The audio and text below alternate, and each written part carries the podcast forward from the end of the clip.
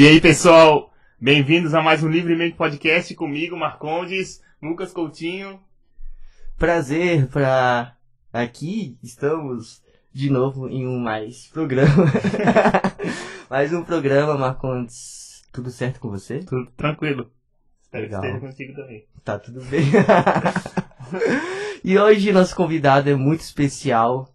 Apresenta ele pra gente, Marcondes. Nosso amigo Shea, aqui, organizador da Orquestra de Baterias de Floripa, um dos maiores eventos aqui da, da capital e do estado. Prazer te ver aqui, Shea. Opa, obrigado pelo convite desde já. Tô feliz aí de vir bater um papo com vocês. Show. Massa. Ele não é só organizador também. É, também tem Muitas outro- outras É, coisas, é atribuições. É, ele, ele é músico, ele é produtor musical, engenheiro de áudio. O que mais também?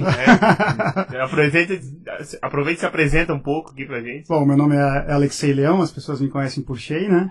E eu sou músico desde que eu me conheço. Ah, tive banda de metal final dos anos 90 e todo os anos 2000.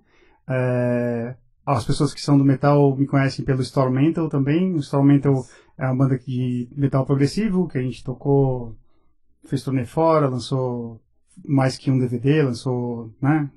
Que ano que foi a época da banda, assim? O... A gente surgiu em 2006, exatamente em 2006. A nossa primeira turnê pela Europa foi em 2006. Em 2007 nós gravamos um DVD no TAC, lotado também. Em 2008 fizemos a segunda turnê na Europa. Foram eh, 17 shows em 11 países.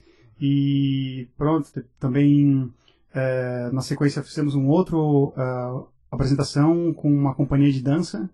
E é uma companhia de dança contemporânea. A gente fez um espetáculo de heavy metal e dança contemporânea. Esse espetáculo a gente circulou por 29 cidades do estado em 2011 pelo Sesc. O Sesc tinha um, um projeto de circuito catarinense de música. E a gente foi a primeira banda de heavy metal a fazer um circuito do Sesc. E. Bom, é isso. É, 2013 o Instrumento meio que acabou. A gente não acabou, mas estamos.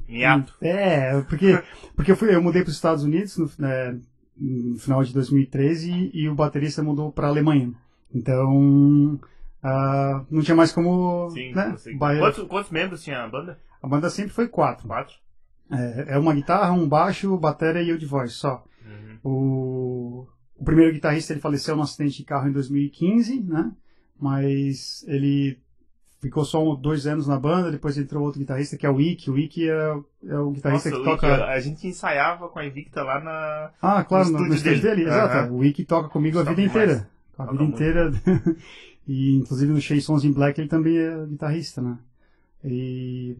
É, então, daí, cara, 2014 eu nos Estados Unidos fazendo curso de engenharia de áudio, senti a necessidade de continuar compondo, pô, tava em casa, né, tipo, sei lá, peguei um violão e fiz um, fiz um, um álbum acústico praticamente, né? Eu tinha meu estúdio em casa também lá, né? É, eu fui estudar engenharia de áudio, me formei lá em 2014. E. Bom, daí saiu essas músicas e saiu esse projeto, Cheio.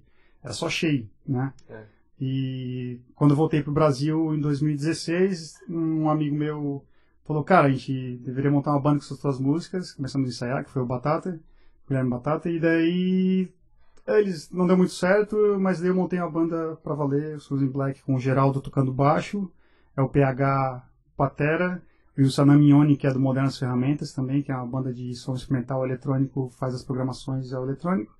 O Rodrigo Daca, que é vocalista e toca na noite e tem um projeto solo dele também, é, é o violão e a outra voz. Caramba. E é o Wiki Dávila e eu cantando. né? Quantos membros é isso? Eu, eu perdi a conta aqui. Era o Titãs, né? Era isso daí, Shea Sons in Black, cara, tem esse primeiro álbum que é só Shea, mas tá no Spotify, tá lá com, tá na mesma página, né? Aham. E e estamos lançando um álbum agora, dia 1 de dezembro, né? Então é depois de amanhã, no caso, mas não sei quando vai estar aqui, então é, vai sair o álbum dessas músicas que a gente lançou por último, com clipes. é, Já vai estar no ar quando esse vídeo Isso, for é. lançado. Só Então, procurar. Já busquem aí no Spotify. Exato, é, É. O, o nome do álbum é Corofobia. Corofobia é o medo de palhaços. E no caso é o paralelo do, do palhaço no governo com, com palhaços, né? Então, medo uma, uma referência. Uma referência. Isso. Falar em referência e aquele som que você, vocês fazem uma referência do Trump com o Bolsonaro. E como que foi essa história? Da onde veio essa inspiração? É, Então, verdade, é- já sabe mais ou menos. Exato, é que assim, ó, o álbum inteiro ele tem essa, esse direcionamento, é do medo de palhaço mesmo e, e a, a música em questão se chama Tonight's Riot e tá no é o clipe que a gente tem mais visualização porque é um clipe justamente de animação é, comparando o Bolsonaro e o Trump, só que o, tipo, o Bolsonaro como sendo um capacho do Trump, né? E, tem, e sei lá, é, é o que mais ou menos o Bolsonaro estava tentando Sim. tinha sido logo após aqueles eventos da, da invasão da, da- do Capitólio, né? Aham. Então eu peguei esses eventos e tracei um paralelo dos dois, coloquei os personagens todos lá, desde o, sei lá, o fantasma do comunismo, o pessoal com medo, mamadeira Ah. de piroca, tem tudo ali, tá ligado? Então é um clipe que tem um pouco de visualização, mas a maioria, tipo, não a maioria, mas quase metade é dislike, né? É, Veio muito hate depois. é, eu adoro, adoro isso, pode continuar dando dislike, xingando lá, é O pra isso, engajamento é pra isso que eu faço. né? É, Eu ia perguntar eu se ele se arrependeu, mas não. É pra isso que eu faço. Se não for pra incomodar. É, O engajamento com dislike eu acho que é maior do que com like, cara. É, Horrível. cara, é, quando começa alguém fala mal, daí, É. cara, daí parece que daí solta a boiada mesmo, assim. Daí vai. Aí vai. Mas política no- em- na, na música, você sempre envolve isso.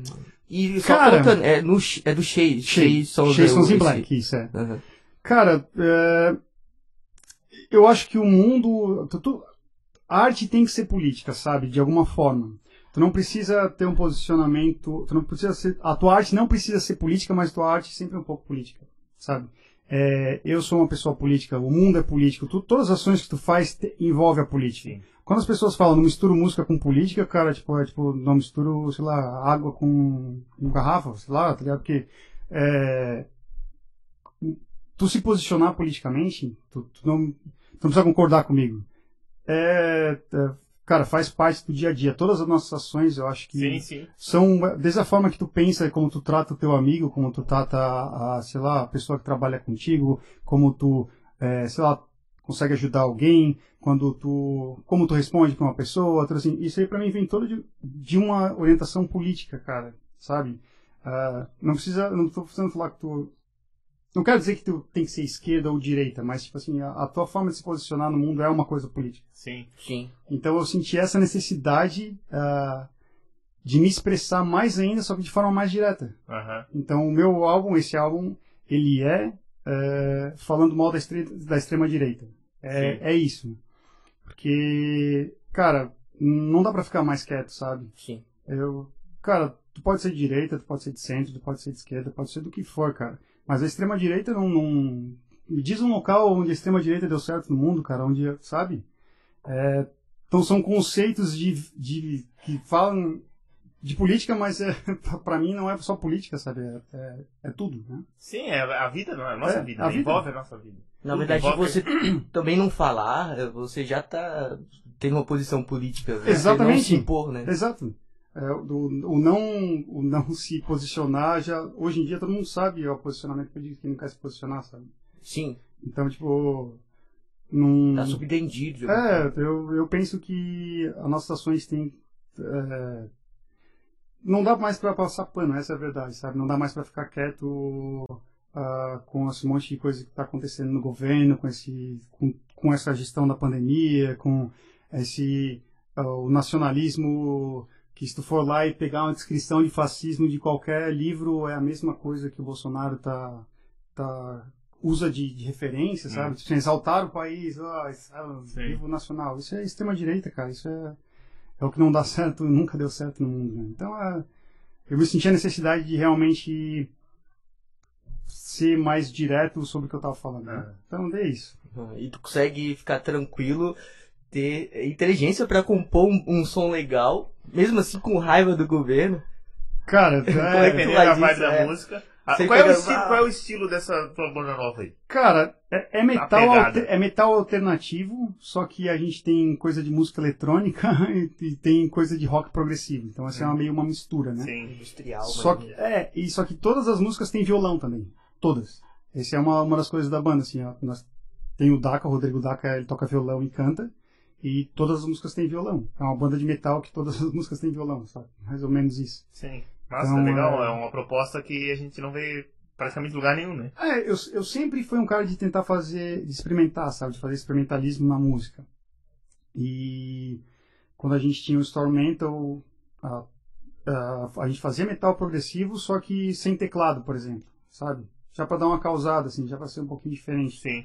Eu sempre procurei buscar é, desafios e, sei lá, alguma coisa que me motivasse a fazer, é, fazer diferente, sabe? Sim. É, E é isso. tipo, não- exatamente. E fazer igual ou fazer parecido. E que assim, Uhum. cara, e se for ouvir o som lá, muita gente fala assim, cara, não consigo rotular o que é isso, sabe? Eu falei, ah, que bom, ótimo, Que né? bom. Melhor do que falar, pô, isso é igual a tal coisa. É igual, é o. É, realmente. E Shei, tem, tem maior desa- desafio do que vocês músicos estão passando agora na pandemia? Como é que tu tem- conseguiu Cara, é. se reinventar nesse momento? É, foda, né, bicho? Tipo, eu tenho um trabalho que eu não preciso, como músico, que eu não preciso da presença das outras pessoas, que eu faço a mixagem e masterização, né? Eu fechei meu estúdio de gravação em 2019 e agora só faço mixagem e masterização, ou seja, as pessoas gravam em outros estúdios, ou gravam nas suas casas e mandam para mim para eu finalizar. Eu faço a mistura e a finalização, né? Para quem não entende da, da- de termo de Sim, estúdio, aham. né? E então eu ainda consegui manter os clientes, porque muita gente começou a gravar em casa, tá ligado? E, e tudo bem. Mas o pessoal da música, cara, eu vou, eu tô morando em Portugal, né? E voltei pra cá, eu acho que 80% dos meus amigos músicos não estão trabalhando com música, sabe? Tipo, começaram a trabalhar com outra coisa e, cara, e não não querem saber de, vo- de voltar a trabalhar com música porque não tem perspectiva Sim, tá. Ainda tá ruim, né? Alguns difícil. estão conseguindo e tal. E mesma coisa as casas noturnas e tal, tudo mais, né? Como a célula, como, né? É, o Geraldo falou bastante sobre isso. É, e o Geraldo é o maior guerreiro da música de Santa Catarina, cara. Ele tem botar uma estátua do Geraldo em Floripa, saca? Ele tem frango, o, o- a venda lá dele, o mercado, É. né? E tem, ele toca, né? na- Isso, é. Ele, ele toca comigo, né? E, e, tipo, ele. Só que tá menos presente na música tocando, porque para poder manter o célula ele, ele, sei lá, ele assumiu o tá- tá- o negócio de frango, ele tem um supermercado que é da família dele, ele tá se virando de toda forma, sabe? Porque ele realmente acredita na música e realmente acredita na arte feita em Santa Catarina. Ele é o cara que, sei lá, apostou a vida dele é, comprando célula. Eu era, eu era é, dono do célula, né? Sim, dos sim. sócios do célula, eu e meu irmão. E, cara, ele assumiu em outubro de 2019 e, e com um monte de perspectiva, com uns lá, né? E daí em março fechou, né, cara? E até então ele tá, desde então ele continua lutando. É, ele falou que ele pegou, né, o célula pra ele poucos meses antes da pandemia. Foi tipo muito azar, cara. É, muito azar. Muito azar. E música autoral. Além de falar de política, que já é uma coisa que muita gente já não atrai, é, não, não, já não busca e tal. Pô, aí você coloca música, é, política também ali junto, e é banda auto- autoral. Pô, é muita coisa, sabe, pra dificultar ainda mais. Pô, como que é isso, cara? A cena da música autoral em Floripa e região. No estado em si, né?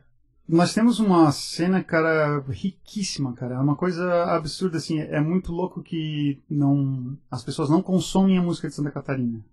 Mas a quantidade de lançamentos esse ano, eu não sei nem dizer, assim, ó, se vocês conhecem o Riferama. Sim, conheço do Então, Daniel Silva. Daniel Silva, isso, ó. Daniel Silva é o cara também, é outro cara que o maior apoiador da música autoral feita em Santa Catarina. Ele, ele, ele não só cataloga, ele ouve e até dá notas, ele tem, ele tem tabelas de Excel com notas de tudo que ele ouviu, a descrição do álbum, e a quantidade de lançamentos desse ano só de música catarinense já passou, cara, mais de. Eu posso até pegar pra ver aqui, se puder, porque. Não vou.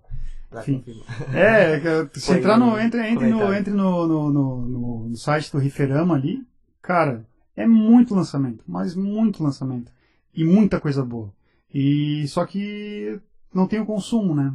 É. As pessoas não são acostumadas a consumir arte daqui, é muito difícil. Ainda mais falando de política, né? Já tem essa É, no meu caso, no acha, meu, não? no, no meu caso mesmo, pô, Santa Catarina é o, pô, eu, eu acho que é o maior o leitorado ainda do Bolsonaro, É. sabe? É o leitor do Luciano Hang, que, porra, cara, é, sabe, tipo, então é, é mais difícil as pessoas, tipo, eu, eu, eu fui ameaçado de porrada, então, Nossa. tudo que tu imaginar já aconteceu, assim, porque eu me posicionei politicamente, né? Mas tá tudo bem, eu tô, tô contente com isso. Tá vivo? Tá... É, e, pô, cara, tu não fica bravo de ser confundido às vezes com um cara do metal que é, digamos, da esquerda ou é anti-extrema direita? Porque, por que que aconteceu que ah, o metal meio que se relacionou com isso, sabe? Com a extrema direita? Ou tô viajando aqui? Cara, assim, ó, é, tem, tem bastante metaleiro, digamos, metaleiros, headbangers reacionários. Tem, cara. Sempre teve, velho. A, a- a cena, existe uma cena nazi de, de metal, sabe, tipo, até na Europa. Tem aqui em Santa Catarina, tá ligado? Tem uma galera que sempre foi, só que tava bem escondido. E agora eles estão aparecendo mais. Sim, ganharam um pouco de voz, É. né? Com... Todo mundo ganhou voz, cara, eu acho que com isso, sabe?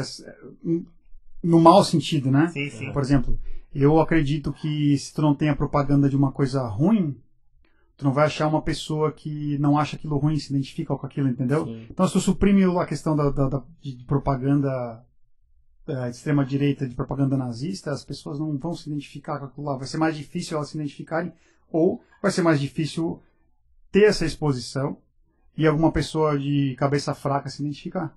Quando não tem exposição, ela vai se identificar com outra coisa. Então, eu acho que esse é um dos maiores problemas desse governo, que deu muita voz para muita gente que não, não pode ter voz, cara. Tipo, não é questão que tu, tipo, censurar, não é, não é isso. Existem coisas que simplesmente não não Sim, não não, tem como podem, admitir. não podem, é, tipo, é, a história não a história sempre é cíclica, né? Mas tem coisas que a, a gente tem que aprender com a história. A gente não pode mudar a história, sabe? O que esse, principalmente esse, essa narrativa quer sempre alterar a história. Dizer que, sei lá, o Partido Nazista tem o social no nome é de esquerda, coisa do tipo, É. sabe? Você não pode mudar a história, você tem que aprender com a história. E, cara, daí tu dá voz pra gente assim, sabe? No, que... Como na educação também, né? Tentam mudar a história de alguma forma, porque É, o fantasma do comunismo tá sempre É, aí o fantasma pairando. do comunismo, pelo amor, cara. Tipo, tu pode falar que qualquer coisa de esquerda no Brasil, mas o Brasil nunca foi comunista, nunca teve comunismo no Brasil, cara. Lula foi comunismo é outra comunista. coisa, cara. Ele é comunista. É, Mas- o pessoal também, falando nisso, a- o regime militar, eles gostam de também dizer que era uma coisa, é tipo, como se fosse algo interpretativo, sabe? É, não, não tem interpretação, ter, né? cara. A ditadura acabou. Tipo, era uma. Não, não dá pra dar voz pra essas pessoas que querem, tipo, ser contra a vacina, que quer. Sabe? Não dá. Não dá. Não dá pra dizer que a Terra é plana, cara. Não dá pra dizer que, sabe. Pô, 2000, São preceitos... tipo, 2021, que- cara. é, Pô, o que, que é isso, cara? Preceitos firmados há mil anos e eles estão querendo contestar agora, Ah, sabe? Copérnico Só já- É. Como é que tu se relaciona com essas pessoas? Tu fica bem bravo, pega, pega e, toca a bateria, assim, tipo. ou tu só Ah. ignora? Cara, eu já fiquei muito bravo, já briguei com muita gente de discussão, de, de, de rede social, né? Só que eu fiquei inútil. Então a minha forma de, de, de, de tentar chegar às pessoas é fazendo a música, É, entendeu? exato. Porque, eh, cara, conhece alguém que mudou de opinião, assim, tipo, ou algum, algum extremista radical, né? Assim, que mudou de opinião, cara? É, Cara, eu conheço as pessoas que se arrependeram de votar no Bolsonaro, ainda bem, um monte de gente. Mas eu não conheço o cara que é extremista e continua com essa mesma visão, mesmo de, tipo, depois de toda a merda que o Bolsonaro tem feito com o país, continua achando que é realmente aquilo ali, tá certo, que acabou a corrupção, sabe? Sabe, não, não, como, sabe? Então eu, eu não tenho como argumentar com uma pessoa dessa. É, e, e- e eu vejo, às vezes, pode até mudar, mas não vai ser em discussão de Não, exatamente, não, é, Jamais exato. vai ser assim, Exato, eu, eu- eu me posicionei, eu me falei errado. Eu nunca vi ninguém mudar numa discussão de Facebook, É, tá ligado? o cara quer dizer que ele quer o bom que, ganha, que ganha. É sempre assim, ninguém vai assumir a desculpa, sabe? Então eu já fiquei muito bravo, já fiz, porra, já fiz post gigante, já fiz brigaçado, já fui ameaçado, tudo, cara. E daí agora eu, tô, eu tenho tentado. Eu só bloqueei. Pronto, acabou. Agora Sim. eu. Tipo, Vou sair do Facebook também. Saiu? Não, eu, Ah, é. eu- Não, é É, porque o Facebook é o Facebook Que é o terreno de. Ah, de é, cara, é o terreno disso, Né? velho. Muito louco, é verdade, cara. Pessoal lá, ó. Eu tive que sair do Facebook, foi impossível. impossível. Aí está... Pelo menos você, você seleciona as pessoas, né? Sim. Acaba que você lida com pessoas, digamos, que não são dessa vibe. Aham. É, cara, mas é. Então, sei lá, né? A gente continua tentando é, levar. Porque assim, ó, parece que eu tô falando mal da extrema-direita para ser uma coisa agressiva. Às vezes eu, eu, eu falo como forma agressiva, mas o que eu quero levar é que existe uma. Existe uma- o caminho não é extrema-direita. Isso é o que eu penso. O caminho é pensar nas pessoas, sabe? O caminho é tu é, tentar enxergar o que tem de bom, sabe? E passar isso através da música, cara. Tipo, é, tentar contestar alguma coisa, só que, né? Agora um pouquinho mais de forma um pouquinho mais direta. né? Mas se vai pra extrema, ela afeta alguém, um grupo, né? Claro. E a partir do momento que ela afeta, ela comete um crime, muito provavelmente comete crime, e então é passível de ser agressivo nesse teu caso, sim, né? sim. Você precisa é, se revoltar. E conta um pouco pra gente da, da orquestra, como é que começou. Tu foi um idealizador Isso, é. desse projeto? Isso, exatamente. aham. Como que começou? Cara, a orquestra começou na Maratona Cultural de 2013. A orquestra, só pra vocês entenderem, quem não tá ciente, a orquestra de baterias que tem aqui é, é na catedral, Esse ano vai ser na É? Catedral. aham. que várias baterias se juntam e. É a terceira maior da América Latina? Não, da, a gente é a maior das Américas, não tem nenhum evento Ah, é maior, maior? das Américas, não é a maior. A gente é a terceira maior do mundo. Do mundo. Isso, ah. é. Porque tem uma Pô, coisa cara. também aí, né? A gente. Bom, vou começar contando a história, eu, Sim, eu falo é, da lá. conta pra. Começou em 2013. Em 2013, a Maratona Cultural da Paulinha e do Heitor entraram em contato comigo. Eles falaram que queriam fazer uma reunião de músicos para tocar junto em praça pública, alguma coisa. E me pediam o que que eu achava, me chamaram para pensar numa parada. E, cara, eu tinha conhecido na Holanda, em 2006, um projeto chamado Golden Earring. Não sei como é que fala em, em Dutch, porque tem Earring, né? tem dois R, não sei lá, né? E eles tinham feito um evento desse nos anos 90. E a gente foi lá em Eindhoven, que eu acho que é a cidade, e conheci umas pessoas que eram envolvidas. E daí, tipo, uma pessoa me mostrou: ah, cara, tem essa banda aqui que é conhecida, eles fizeram um evento. Conheci lá. Eu fiquei com isso na cabeça. Era um monte de batera tocando, em 1990 e poucos. Junto, né? E daí eu falei, cara, por que a gente não bota um monte de batera tocando na praça? Eu falei, tá ligado? Pra eles. Pros dois organizadores da, da orquestra, né? Uhum. da, da maratona. E deles adoraram a ideia, surgiu, organizamos, era uma coisa que quase já existiam eventos até no Brasil do tipo, mas é, não tinha essa divulgação, não tinha tamanho e tal. E deu certo, cara. A primeira edição foi 37 bateristas só, mas pra Ah. gente tá, foi bom. É, no segundo ano a gente já dobrou, foi para 75. Terceiro 114, no quarto ano 211, depois 350, 472. Em 2019, que foi a última edição oficial, a gente colocou 590 na, na passarela meio querido. Só que choveu. Tinha, a gente tinha 960 inscritos de bateristas. Só que choveu e ainda os bateristas tocaram na chuva, cara. Se procurar o Nossa. vídeo, bota aí, Orquestra de Baterias 2019. é, acho que tem Come Together, tem, tem o Rage Against the Machine. E tá lá, tem assim, 590 batera tocando assim, chuva pra todo lado e com um negócio. Deve E, ter sido bonito também, né? foi bem, bem- foi bem massa, cara. E, te- e, pô, a gente montou o palco virado ao contrário do desfile da, da escola, né? Então, é, o cara veio o vento sul e eu na minha casa, tomando chuva e vento. Então, mas foi sensacional, ninguém nunca mais vai esquecer. Quem tocou lá nunca vai esquecer que tocou na chuva, né? Bater se nunca tocar na chuva. É. E imagina, né?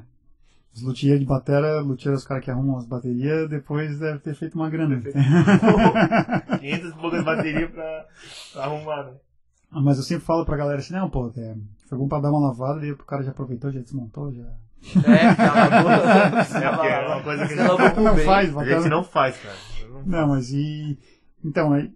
E a questão é, depois, durante a pandemia, ano passado, 2020, a gente fez uma versão, uma edição virtual, né? É, então, o, o Ginho e o Richard, que são os dois regentes na orquestra, tocaram ao vivo e a gente fez uma, umas bases com vídeos pré-gravados, deles tocaram em cima, em, ao vivo os dois, né? Aham. E, e fizemos tipo, uma reunião via Zoom com a rapaziada e pessoal, um monte de gente em casa tocando junto também, né? Ano passado. isso, ano Ah, passado. Pra, não, pra dizer que não fizeram nada. né? Isso. Mas em dois. Mas a gente também tocou na abertura da ponte. A gente tocou em cima da ponte na abertura, o dia 5 de janeiro. A gente fez um evento para cinco para 50 pessoas. E cara, deu um monte de rolo que um monte de músico tocando, né, que não estavam recebendo cachê no evento da ponte, na inauguração e tudo mais, né? A gente, cara, a gente chegou a uma oportunidade de fazer uma orquestra no meio da ponte, procurar vídeo aí, tem acho que o Intersandman inteiro, bem editado, bem legal. E tocamos lá, foi uma experiência única, maluquice. É, cara, é, só vendo os vídeos, procurei. Eu quero, É. de baterias Sandman, Ponte Ercílio Luz, cara. E como que é organizar isso, principalmente na internet? Foi em 2020 que vocês fizeram via Zoom. Como Uhum. que ensaiaram? Como que é a gente normalmente na, na, na orquestra a gente ensaia só a banda base, né? A, da- as, as baterias a galera a gente passa, a gente faz vídeo aula para ensinar as baterias, né? Para ensinar os arranjos. A gente passa quando precisa partitura, a gente passa backtrack sem bateria pro pessoal, a gente faz um monte de coisa para todo mundo que se inscreve eh, ter orientação do que Sim, fazer no dia, né? Mas a gente não ensaia com um monte de bateria, Ah. né? A gente ensaia É só, só com... na hora mesmo. É, a gente ensaia só com os dois regentes, explica tudo pra todo mundo. No, no dia eu sempre falo alguma coisa. Ó, tal parte dessa música é tal, tem cinco, tem uma pegadinha, vamos cuidar, vamos dar uma passadinha pau. e vai. Mas a gente conseguiu transformar a orquestra num evento bem dinâmico, assim, ela virou um show. No começo ela era mais uma reunião de bateras e agora ela virou um show. Ela virou um, um evento que vai família. Nossa, o último, o 2018, antes que foi. É, 2018 a gente fez na Catedral, foi o último na Catedral. 2019 foi na Passarela Meu Querido. 2020 em janeiro na inauguração da ponte a gente fez na ponte. 2020 daí em agosto a gente fez a versão virtual. E agora a gente vai voltar para a Catedral.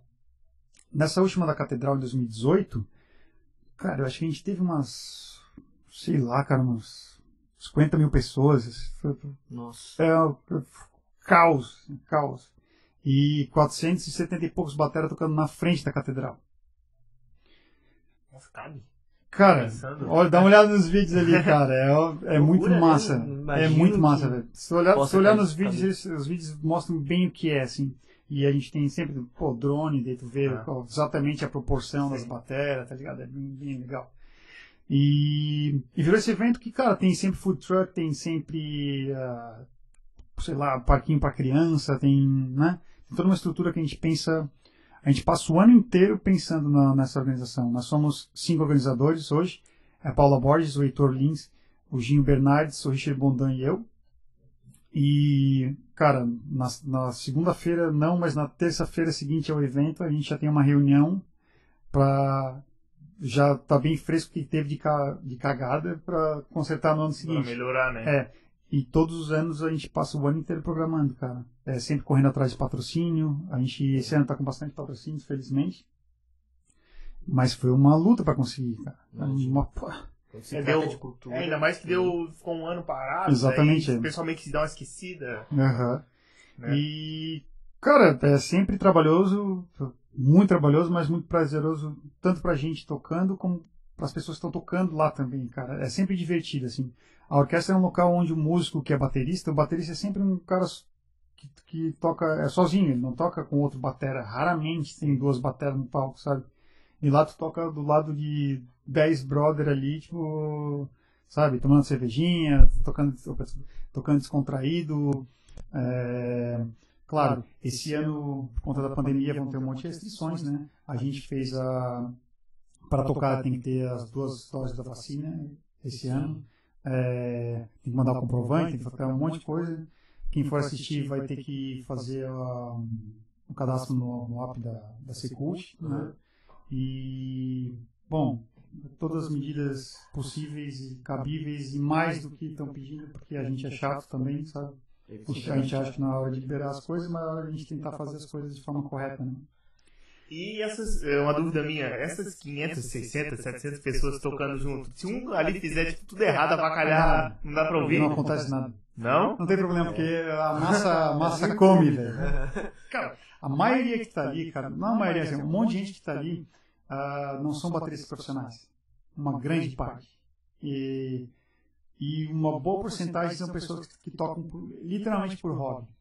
Então, ali é a hora que o cara extravasa, toca, cara, a gente brinca, se o pessoal vai lá pra dar o seu show, tá ligado? Tipo assim, no, no, bom sentido. Que vai lá, toca o mais forte que dá, o mais alto que dá, o mais. Tenta fazer o mais certo que dá. Claro, tem um monte de gente que tá ali que nem tirou as músicas, tá? É. Acontece.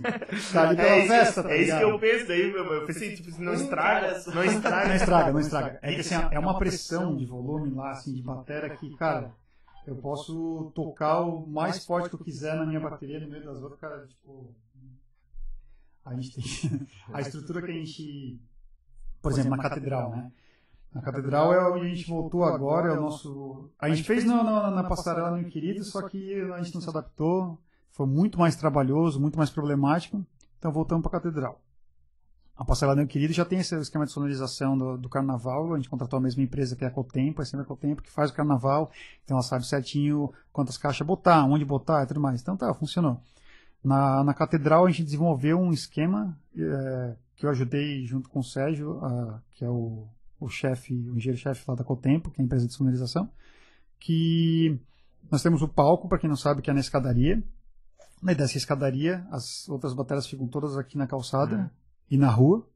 E nós fizemos um esquema de áudio com várias torres. Tem torre de PA, são seis torres voltadas para os bateras. Tipo, torre de, de, caixa de som, mas do melhor que dá, uhum. sabe? Melhor que dá, assim, mais volume que dá para dentro. Então, tipo, o que acontece? O público, o público fica normal. Claro, claro que é um pouco alto, imagina um monte de bateria tocando. É. Mas uh, o som tá voltado para dentro, então os bateras ouvem a banda no palco tocando bem, entendeu? Então fica gostoso de tocar e, cara, é tanta gente, é tanto volume de bateria que se tiver um lá pouco não dá nada. ah, e a altura é excessiva, é absurda ou não, não tipo assim, ó, é claro é, que por é ser alto. um espaço aberto é. dissipa bastante, né? Cara, é alto porque é uma Pô, se tu colocar um. É porque eu tocando com uma aqui já, já tenho que dar uma abafada boa no som. Porque... Cara, se tu colocar uma bateria ali e tocar, tu vai ver que é alto. Então, né, tipo, mesmo lá na praça, no local aberto, vai parecer alto, a pessoa que vai passar vai achar alto. Quando é 500 fica bem mais alto, naturalmente. Mas não, cara, a gente tenta muito, assim, é, primeiro que é, tem sempre grade aonde não, é, para as pessoas que vão assistir, não, né, não ficar em locais que, que é ruim ou que vai atrapalhar ou qualquer outro, né? E o som é pensado para ficar bom, sabe? A gente pensa muito no som, é uma das coisas que a gente mais quebra a cabeça. Ah, claro, imagina. E, mas é massa, eu, eu sempre, sempre tento comparar se alguém já assistiu uma escola de samba, quando passa a bateria para valer, é uma pressão e é um arrepio, assim, tá ligado? E tu saca que é alto, mas aquilo não, não é aquilo uma coisa que te, te incomoda. Tu fica ali assim, ó. Ah, e as pessoas que vão lá assistir né? ficam assim, cara. Todo mundo fica sempre vidrado, assim, cara. Sempre. O pessoal fica realmente feliz de estar tá lá, né? cara. É uma coisa que arrepia, assim. Quando começa a tocar, a galera, assim, vem. Entra a primeira música ali, sei lá, cara, duas batidas. Bah, bah, cara, do ficar dar um arrepio ah. assim, bem massa. Qual que é o, o processo seletivo para escolher as músicas assim? o que Cara, assim. É levado em consideração. É, então, eu, eu, que normalmente faço a parte artística da Orquestra de Baterias, né? Eu que cuido mais do repertório. Claro que o Ginho e o Richard também eles opinam, né? Mas normalmente sou eu que, que, que defino o repertório final. É, primeiro é tocabilidade. A gente tenta ao máximo não colocar música muito complicada, né? Esse ano tem uma música bem complicada que parece fácil, que é Begging, né? Ah, do Maneskin? É, a versão do Maneskin de vai tocar, ela é super complicada de tocar na bateria porque é muita pausa, muita... Imagina assim, a coisa mais difícil que existe em 500 pessoas tocando uhum. junto é parar, tá parar. ligado? O nosso maior problema é sempre fina... os finais das músicas, sabe? Então, enfim, uh, todo ano a gente tem música de Santa Catarina, isso é uma coisa que eu decidi colocar na segunda edição, e todo ano tem música de Santa Catarina, todo ano. Legal. Esse ano vai ter uma música do Primavera nos Dentes, que é uma banda clássica dos anos 90 aqui de, de Florianópolis, que voltaram faz alguns anos. É uma banda que eu gosto muito. E, e vamos fazer uma homenagem ao Johnny Dulucci. A música, o Johnny faleceu é, decorrência da Covid. E a gente vai tocar uma música dele. É, Punk rock? é punk rock. Nossa, Uhum. eu ouvi, eu conheci ele também. Eu quase fez um clipe nosso uma vez. Ah, Gente pode boa demais ele. É, então, o Johnny estava Né? sempre envolvido em alguma coisa da orquestra, mas não tocando. Ele era baterista, mas ele não gostava de tocar na orquestra de bateria. É, ele É, é. Mas ele sempre fazia os vídeos. tudo, baixo, guitarra, Aham. cantava, né? Fazia É, violão, as músicas dele. Isso, é, daí vai ter essas duas músicas de Santa Catarina, sempre tem duas músicas de Santa Catarina. Ah, nos anos anteriores a gente fez um esquema de, de votação, né? Eh, a gente abria para as bandas que tinham interesse em tocar na orquestra de baterias, tem uma música tocada pela orquestra de baterias, ah, se inscreviam, a gente fazia uma seleção de 12 e daí colocava para votação popular, as duas mais votadas entravam pro repertório né? A gente fazia seleção por quê? Porque, pô, não dá pra colocar um- uma música de heavy metal com dois bumbos, sabe? Então, a pessoa vai se inscrever, tá ligado? Não, Mas daí- ele não tem pedal duplo. é, não, não, só, tipo, não vou botar um jazz uh, quebradeira, Ah, tá ligado? Porque a galera, né? Então, é, caras- as pessoas se inscrevem e a gente fazia seleção e botava pra votação. E todos os anos foi, foi muito massa, assim, muito massa. E todas as bandas. Eu nunca toquei uma música minha, por exemplo, com a orquestra de baterias, mas eu sei que seria muito emocionante, saca? E todas as bandas Imagina. que tocam lá é, falam isso, porque é uma coisa muito diferente, assim. Daí tu tem a tua música tocada por 500 batera, 200 esse ano, Logo mas... vai chegar isso, já que tu trouxe essa ideia de colocar alguma banda, alguma música, né, de Santa Catarina e tal. Mas como é que funciona a, a organização ali? Tem um maestro? É, cara, a gente fala que os regentes so- somos eu, o Richard e o Ginho, né? É os dois bateras e sou eu na frente cantando, né? Sim. É, eu tento muitas vezes dar marcação pro pessoal, né? Tipo, mas cara, o tempo da orquestra ele é meio dela, assim, sabe? Não às vezes a música a gente começa meio devagar, o pessoal se empolga e vai puxando pra frente e é- cara, vai indo, não tem como segurar, tá ligado? É um é um Sim, não dá pra explicar, tipo assim, se o pessoal começou a puxar rápido, começar a puxar Mas quem tu, acha- quem tu acha que manda nessa história? É a banda principal ou, ou o pessoal todo A gente tenta, lá? a gente tenta o máximo fazer que seja a banda principal para não desandar. Mas porque volta e meia acontece isso assim, né? O pessoal começa a se empolgar e daí a gente tem um ela dá uma flutuada no tempo, tá Sim. ligado? Tipo assim, vira uns raf, tá ligado? Tipo de, de caixa e tal. Sim. E mas daí vai voltando, cara. Uma- a gente a gente segura, a gente tem que estar sempre com uma música bem em cima, sabe? O, o Ginho, principalmente, e, e o Richard estão com a música sempre bem em cima.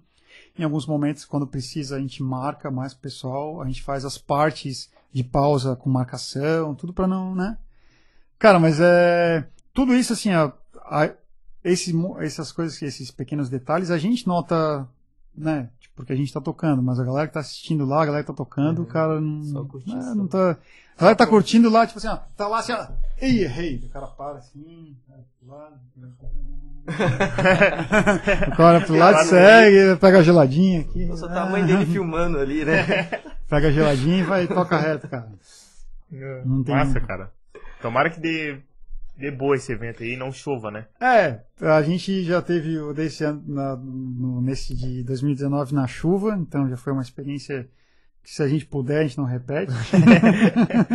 Ainda mais que foi que mais deu baterista, né, cara? Cara, Era pra ter dado mais. cara, ainda, assim, né? a gente decidiu assim, cara, vamos fazer. É o, é o que temos. Ainda bem que não foi um. Cara, foi, um, foi uma chuvarada forte, mas não foi. Tempestade, É, né? não foi uma tempestade imparável, assim, mas tipo. Granizo, imagina.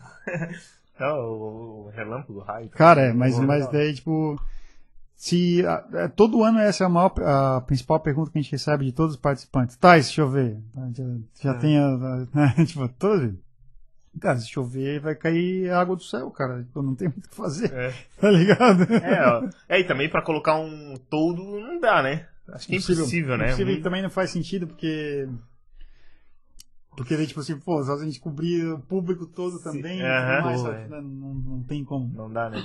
E o que é mais difícil? É a ansiedade pra torcer que não chova, patrocínio ou organizar as pessoas pra que elas Respeitem, possam né? ir e não faltar, não sei. O que, que é mais difícil nesse projeto, nesse evento? Cara, é, o não chover a gente não tem, a gente não tem controle, Sim. né? Então, tipo, se por acaso tiver previsão de chuva, a gente vai chegar lá às sete da manhã, vai olhar pro céu e vai falar, vamos ter que adiar. É um estresse, mas é um trabalho do dia, né? Tá ok. O, acho que o mais difícil atualmente no Brasil é arrumar patrocínio para cultura. Isso é o mais difícil, cara. Tipo assim, tu conseguir. A gente tem é, apoio de lei municipal, só que a lei municipal, ela é assim, muitas pessoas não entendem, né? Acham que assim, ah, o projeto é pago pela, pela prefeitura. A prefeitura ela não te paga o dinheiro diretamente, ela te dá o direito de tu achar patrocinadores para descontar o seu imposto, que pode ser do IPTU, do ISS, Uhum. e aportar esse imposto na lei. Ou seja, prefe- a- sei lá, tem um projeto de X, digamos assim, tem um projeto de 10 mil da lei municipal. A prefeitura aprovou teu projeto de 10 mil. A prefeitura não te dá 10 mil. Tu tem que ir ali no. Na, sei lá. Sei lá, no Floripa Shopping, no Queires, no, sei lá, no, né? em alguma empresa e conseguir que eles tenham, eh, eu falei grandes, não, podem ser empresas menores, eh, tenham interesse em patrocinar e descontar do seu imposto esse valor. Então, eu consigo aprovar o, projeto porque o projeto é bom, mas para eu ter o dinheiro eu tenho que correr atrás de um patrocinador que goste do projeto e tenha a documentação toda correta, entendeu? Então é um que daí eles dão de, botam dinheiro na, na nossa conta e daí descontam do imposto deles. Tá, logo eles não pagam nada. A prefeitura? Não, essas empresas. É, isso- bolso deles, não. É, Só exato. Eles vem só o adiantam. benefício. Eles só adiantam e depois se ressarcem. É isso? Foi isso que eu entendi? É, o, o- o- a lei de incentivo municipal é baseado, é mais ou menos assim. Eles, tipo, é, é uma forma que, que tipo, o- o sistema foi feito para ajudar a cultura, sabe? Porque é muito difícil conseguir um patrocínio direto morto, sabe? Por exemplo, eu não vou conseguir chegar num, num- numa uma empresa e vender um projeto. É, tá aqui, ah, o que tu vai me dar em troca, sabe? Não, não- não- se não for por lei de incentivo. Claro, Se é. chama justamente lei de incentivo é porque ah, o governo quer tipo, ah, tentar. Não é desse governo, óbvio, né? Incentivar as empresas a investir em cultura. E aí descontam no imposto de renda. Aham. Entendeu? Então, tipo, é um investimento indireto da, do governo, né? Sim. Mas Mas- as empresas em si, se elas estiverem certinhas, se elas é, puderem se. Porque tu tem que ter um IPTU, é uma porcentagem só do IPTU, tem que ter o ISS, mas é só uma porcentagemzinha do, ISS que tu pode usar, entendeu? Então, sempre é interessante para a empresa. Sempre é. Mas é difícil E conseguir. é difícil, né, cara? Mas por que que é difícil? E Vai aparecer a marca dela ali e Aparece em tal. tudo. A gente, inclusive, tem parceria da NSC, parceria de um monte de da Rádio Atlântida. A gente está com outdoor na cidade inteira. A gente tem é, spot de 30 segundos rolando em horário nobre na TV, tá ligado? E daí, assim, as marcas estão sempre lá, né? Sim. É, quem olha pro cartaz ou pega um flyer vai ver a marca exposta, né? Isso é. a- claro, são outras contrapartidas que a gente dá, várias outras, né? Desde divulgação, desde, sei lá, de post, de. ah, enfim, de ações junto com as empresas, sabe? Para ajudar, tipo, valorizar, digamos assim, a, a nossa entrega, né? Para um patrocinador. E nós também temos bastante apoiadores de, de marcas de, de instrumento, né? Ah, daí. É, que- é diretamente que interesse. daí é diretamente interessado, Ah. é interessado, né? E, e direcionado. O- então, tem bateria para sortear. Todo, todo participante ganha uma baqueta da orquestra, a gente consegue através de patrocínio. É, então, tem essa entrega também para quem está tocando, sabe? O cara pode ganhar um kit de prato super caro, pode. Tem, esse ano tem três kits de prato, eu acho, sabe? Duas, uma bateria da D1, caixa da Pearl, tem, cara, tem, tem um monte de coisa, sabe? E só que daí isso aí é patrocínio sem sem dinheiro, né? Eles são apoiadores dele. Sim, é em produto, né? É, em produto, exato. Ainda não paga as contas, né? Mas tipo, a- É. mas até por isso- Atrai o público Atra- a participar, né? É isso, atrai o público, mas e a gente gosta muito disso porque é a- são as marcas que estão diretamente direc- é, relacionadas com o que a gente faz, sabe? Sim. É muito legal, assim, muito legal. Esses apoios das marcas são sensacionais, assim, também. Senão é, é, é o que dá sentido também pro, pro evento, sabe? Por exemplo. Qual que é a importância cultural para projetos como esse, assim, sabe? O que isso traz de relevância para a sociedade, na tua... A tua visão, Não. a tua concepção. Cara, eu acho que espaço público tem que ser é, ocupado com arte sempre que possível. E isso é uma das coisas que a gente mais faz. A gente entrega um produto de produto, né? Um, um- Um entretenimento. é, entretenimento de qualidade de graça. Então, tipo, além de toda a receita que gera, cara, desde, seja desde o pessoal do food truck, desde o pessoal do estacionamento, o pessoal é, dos hotéis na, na proximidade, é, porque vem bastante gente fora sempre, de- desde tudo. Além de todo o comércio informal.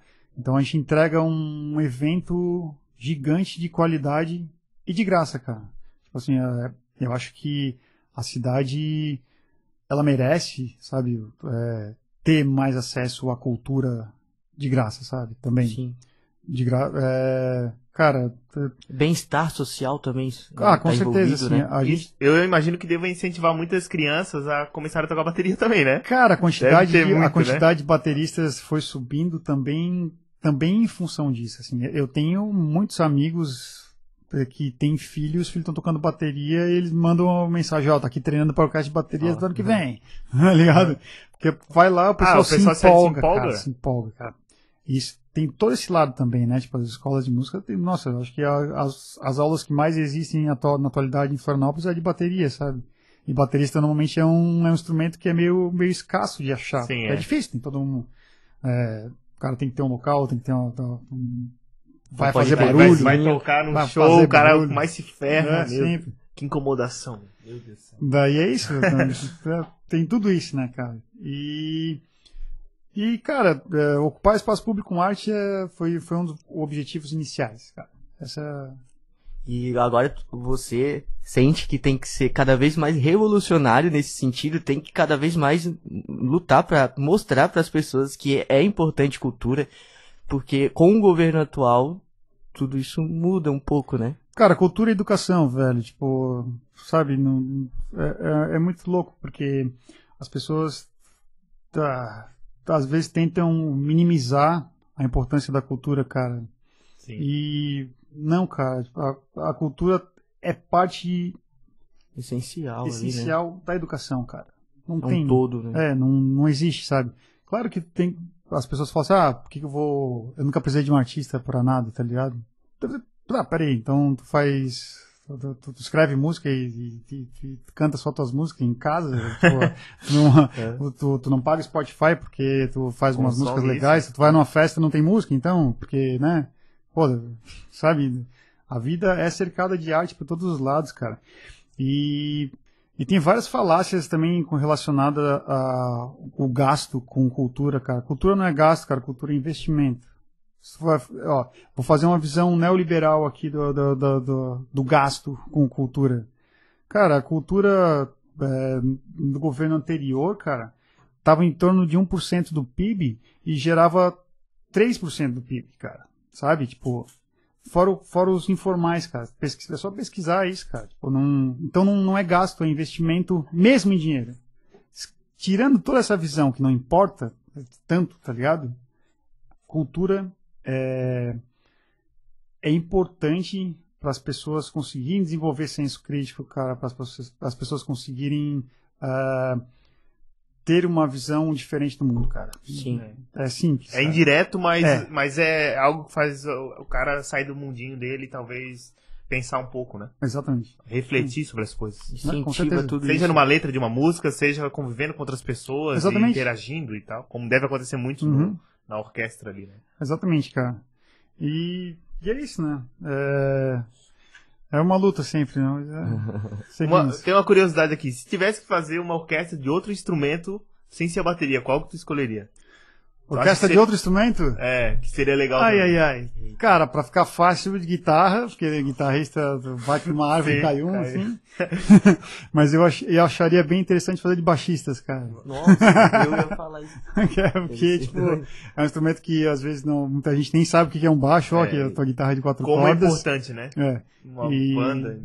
Exato. E a, a gente tem planos bem reais para tentar expandir isso, assim, né? Tipo, de, de ter outros instrumentos. Mas ainda estamos lutando para conseguir. ah, Mas eu acho que ia ser muito legal, cara. é, Talvez o espero público que fosse consiga. maior, porque como tu falasse, e a gente sabe, baterista não tem muito, cara.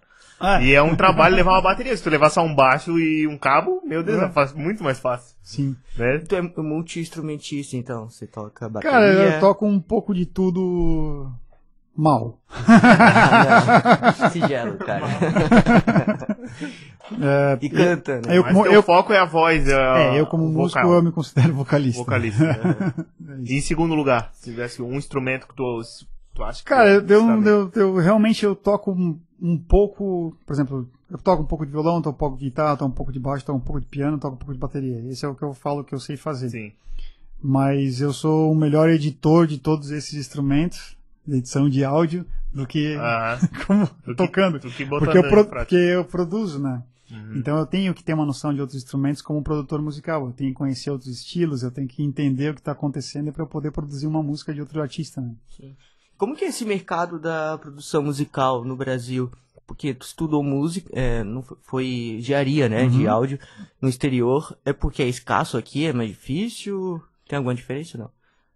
Cara, tem, cara.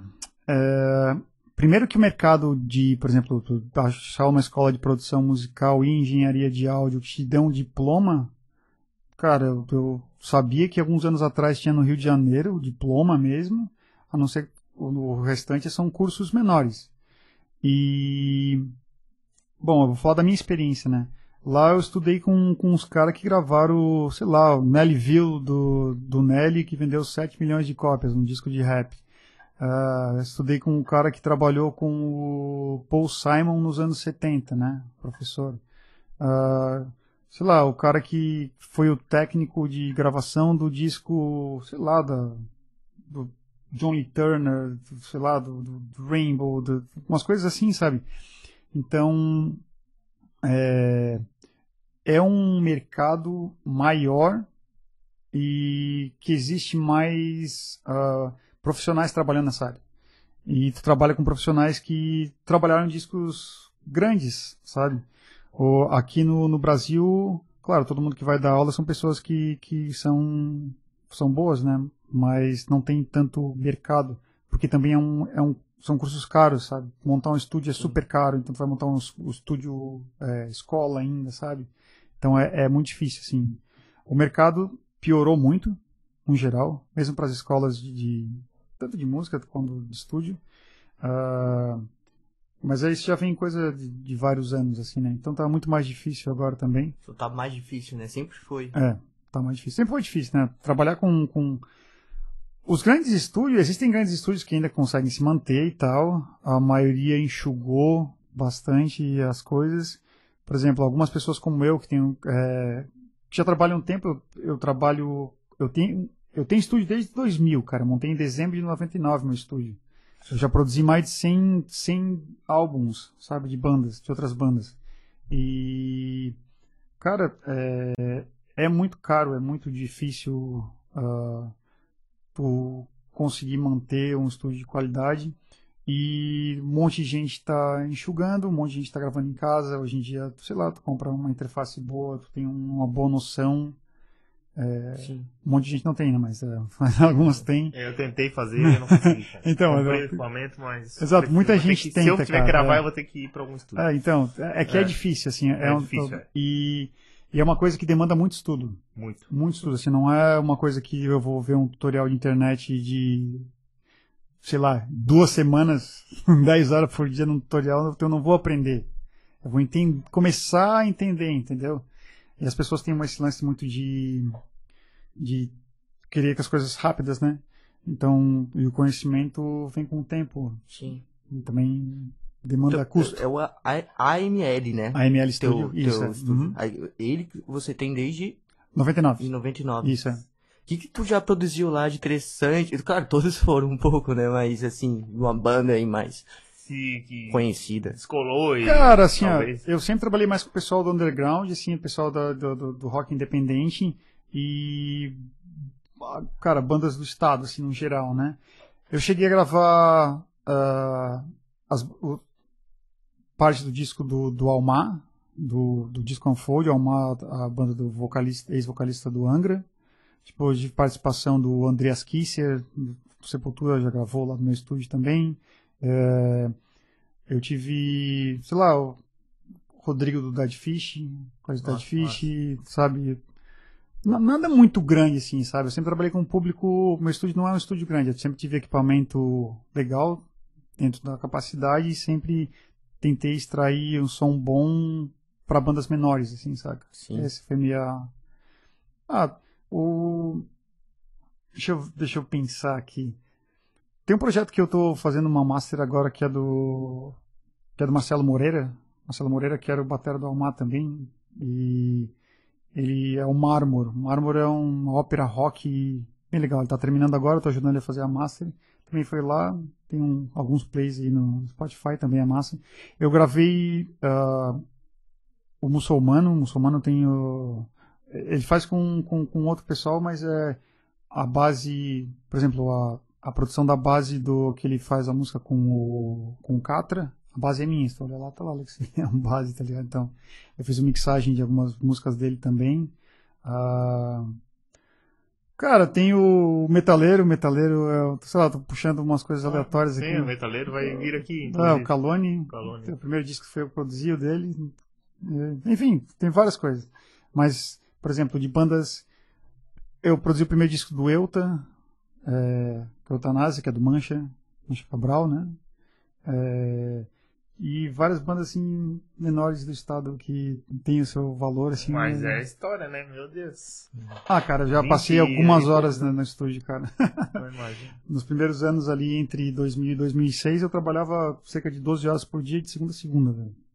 Nossa. Segunda a O que, segunda. é mais difícil no estúdio, assim, em te- termos de trabalhar com a banda, assim, sabe? Uhum. O cara ele ser exi- exigente demais, tu quer uma coisa, ele não. É que assim, a, a relação no estúdio tu, tu define no início, né? É, tem que ser sempre conversado, tu vai... Por exemplo, a pessoa vai me contratar pra quê? Pra eu produzir a tua música, pra eu produzir o teu disco ou pra eu gravar o teu disco? Já é uma coisa bem diferente. É. A partir do momento que o meu nome tá como produtor, tu quer que eu produza, eu vou dar opinião e vou... Vai do que ele quer e o que ele te autoriza a fazer, né? Exatamente. Se ele, se ele der carta branca, daí tem que meter a. Mas rola do cara, sabe? Opinar, encher o saco. Pô, Rola, eu que rola, sou profissional aqui. Rola, rola. contratou? Rola, rola. Tem um monte de gente. Cara, tem muita gente. Tem muito artista mala, né, velho? É verdade, tá ligado? E no estúdio é onde os negócios afloram muitas vezes, tá ligado? Tipo. é, Tem, às vezes chega o artista, chega o músico com uma ideia totalmente errada de tudo. Tu já olha e fala assim, cara. Eu já vi isso cem vezes e nunca deu certo, cara. Daí tu quer mesmo tentar? O que, que é uma ideia errada, assim? Cara, sei lá, uma letra errada, com uma melodia errada, com uma nota fora, com. Sei lá, sabe? Tipo. Ah, se preocupar mais com a imagem do que com a qualidade do som, se preocupar, sabe? É um monte de coisa, cara, sabe? Tipo. Mas, mas normalmente são, tipo, são coisas que tu já ouviu tanto, assim, sabe? Até, às vezes tu quer ajudar, né? Sim, com. Exemplo, sempre, eu, né? eu ouço música, mas muito tipo de música, de muito artista, de muito estilo. Aí chega o bicho lá, me me vem com uma música 145 com a mesma cadência de 10 outras músicas que eu conheço com uma melodia parecida, tá ligado? Eu Falei, cara, isso aqui é, é outra música, sei, tá ligado? Seja, sabe? A gente tem que ter essa noção também quando tá ali junto, sabe? Que nem tá acontecendo aí, tô- tava falando da Adele com a música do Martinho da Vida. Também já faz uns anos. Ali tá, tá realmente muito parecido, saca? É muito igual. E o produtor também é, pode ser culpa dele também. Se não foi de propósito, o produtor que assinou a produção ali, ele autorizou aquilo ali, saca? Ele ouviu aquilo e falou: é isso. Por falta de conhecimento, talvez, é, passou. E é uma coisa que é igual. Isso aí vai, provavelmente vai ganhar o processo, entendeu? E, enfim, então tu tem essa responsabilidade, sabe? De dizer o que, às vezes, assim, tu tem que fazer o lado ruim também, sabe? Tem, tem uma entrevista, uma matéria que eu vi tua, que tu diz de. Às vezes tem uns técnicos que querem ser. É, como, é, como, é, como é que é que fala? Melhor do que a banda, ou aparecer mais que a banda. aparecer mais que a banda, é isso. Também É. rola de uns técnicos muito.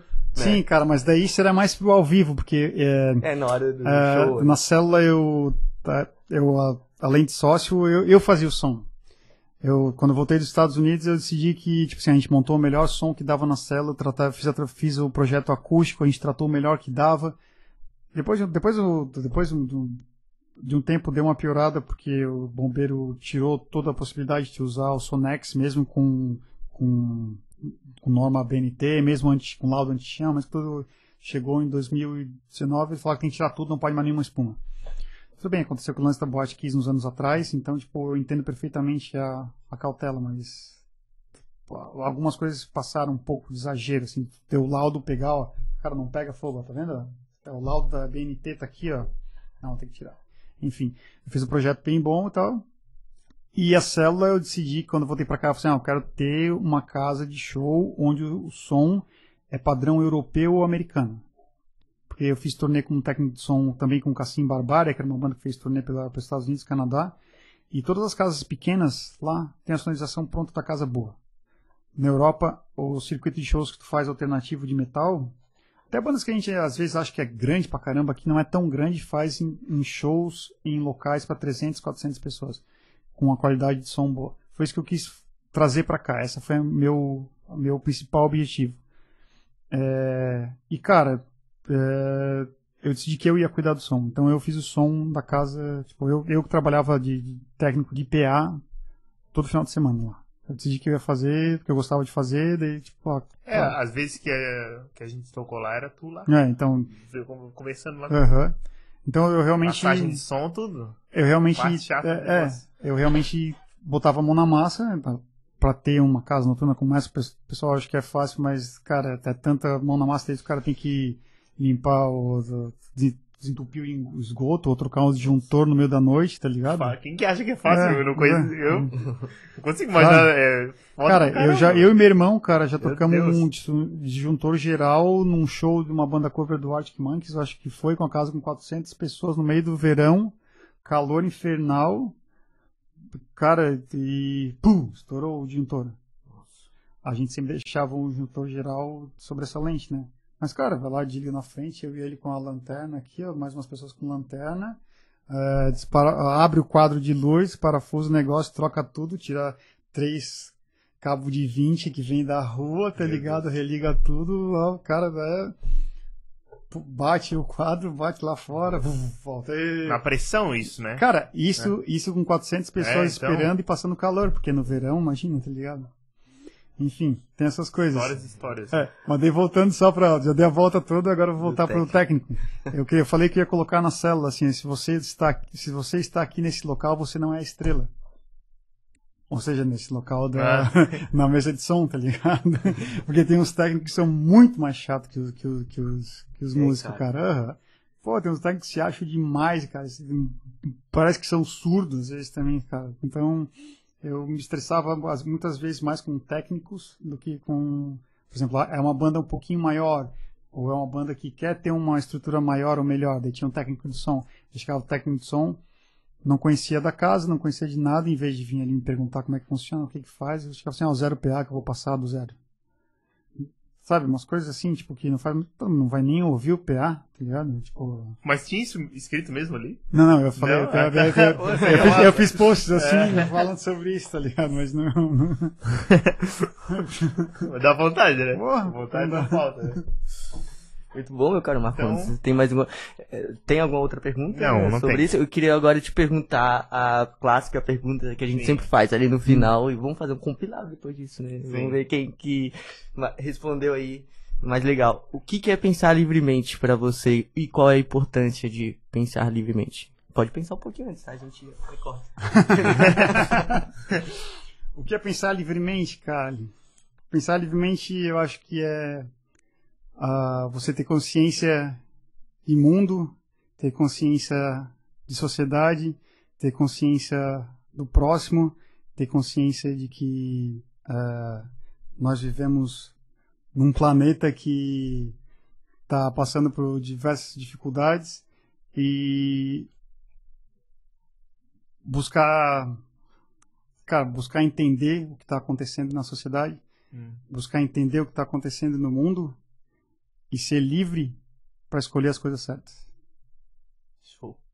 Bacana. E, assim, ó, essa pergunta eu também gosto de fazer pro pessoal que vem aqui. O que que tu acha? Claro que é uma pergunta muito capciosa e é só uma pergunta assim mais ampla. O que que tu acha que tá faltando no mundo para eles ser um pouquinho melhor? Não precisa ser muito não, mas um pouco melhor, assim, assim uma só coisa um básica, é uma coisa básica só assim, um que tu acha que tá faltando. Cara, pra... eu acho que é... pensamento crítico, sabe? É... Falta a gente tomar consciência que cara, tu, tu não precisa ser vegano, mas tu pode diminuir o consumo de carne, porque o consumo de carne, a carne é um, uma indústria que mais polui, a indústria que mais desmata, é, sabe? Tu pode pensar que uh, se tu tem condições de, sei lá, é, usar uma bike em vez de usar um carro, tá ligado? Tu, tu tem que parar e pensar assim, cara, uh, eu não posso deixar para frente porque o que eu vou fazer não vai servir para nada.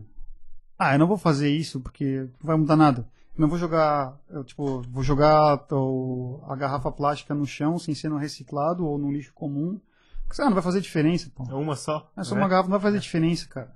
Falta esse, assim, ó, essa, esse, esse pontinho, assim, da galera se ligar assim, cara, faz diferença, cara. Toda ação faz diferença eu fazer um álbum de metal, no meio do metal onde tá cheio de reacionário, cara, falando mal da extrema direita e da minha cara tava, eu falei, pode vir falar comigo? Tipo assim, é o mínimo que eu posso fazer, sabe? E essas pequenas ações é o que falta, assim. Ah, claro que os grandes são os que precisam ter essa consciência, mas não os grandes, eu digo, sei lá, grandes indústrias, grandes países. Mas a gente tem que fazer a nossa parte. E enquanto, quando é, é aquilo que eu falei antes sobre a extrema direita, sobre o passar uma ideia errada para frente a gente tem que começar a passar uma ideia certa pra frente. Aquela pequena ideia, tá ligado? Aquela ideia de que realmente, sabe, se eu, se eu posso ir de bike, saca, eu vou de bike, se eu posso, sabe, tudo tem um limite. Se eu, se eu posso ter um, todo o lixo separado, reciclado, cara, sabe, o que que impede de fazer isso, é. saca?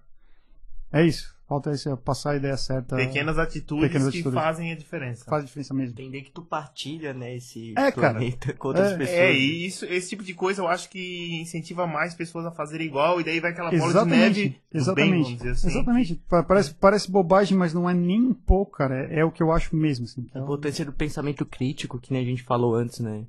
Ah, cara, é tipo assim, é tu pensar, pensar mais no, no, no coletivo, no geral, e menos no eu, cara, assim, sabe? É tu não precisa sabe a gente, a gente vive numa sociedade que está super tipo é super difícil tem muita gente passando dificuldade tem muita gente tendo muito problema. O que que tu pode fazer para ajudar alguém que sabe? Cara só um pouquinho sabe? Nem que seja sei lá comprar o sei lá, um pacote de pão pro cara que tá ali pedindo alguma coisa, sabe? Sei lá, qualquer coisa. É, cara, é uma ajuda da sua forma. Claro. Seja fazendo uma música, seja exato, ajudando a pessoa exato, com exato. dinheiro ou com comida. Passando, passando coisas, passando coisas certas. É, desde que tenha isso, eu acho que o que falta é ter essa é. noção de querer fazer alguma coisa. Uhum. E a maioria não, não pensa egoísta, nisso. Né? É, é não pensa. Cada vez mais ficam é, mais egoístas e tal. Até, exatamente. É. É, exatamente, não, não, não querer nem parar pra pensar no que, que ela pode talvez fazer para melhorar um pouco as coisas. Porque isso, a ideia dela influencia os filhos, influencia os parentes. Exatamente. E, é, e no caso, uma pessoa com boas, boas intenções pode fazer uma família inteira, um, né, uma comunidade, começar a ver ela e, e pegar uma coisinha aqui, ah, eu acho que vou fazer isso também. Pronto. É isso, cara. Resolve, cara. Claro, e, e, por isso que a gente tem que ter, tem que ter bons exemplos na política, cara. Essa é a minha principal briga, sabe? Tipo, a gente tem os piores exemplos possíveis no mundo, cara. Eu moro fora do Brasil, cara. Tá, tá, a gente virou piada, velho. Mundial. E é uma piada de mau gosto, e ao mesmo tempo. Sim. A piada ficou tão de mau gosto que agora as pessoas estão com pena do Brasil. Uma muita pena. Sabe? Porque realmente não dá pra ter, sabe? Uma pessoa como o presidente que nós temos. Não dá, sabe? É o exemplo, cara. Não dá. É isso. É tão fácil mudar o mundo, às vezes é só não digitar o 17.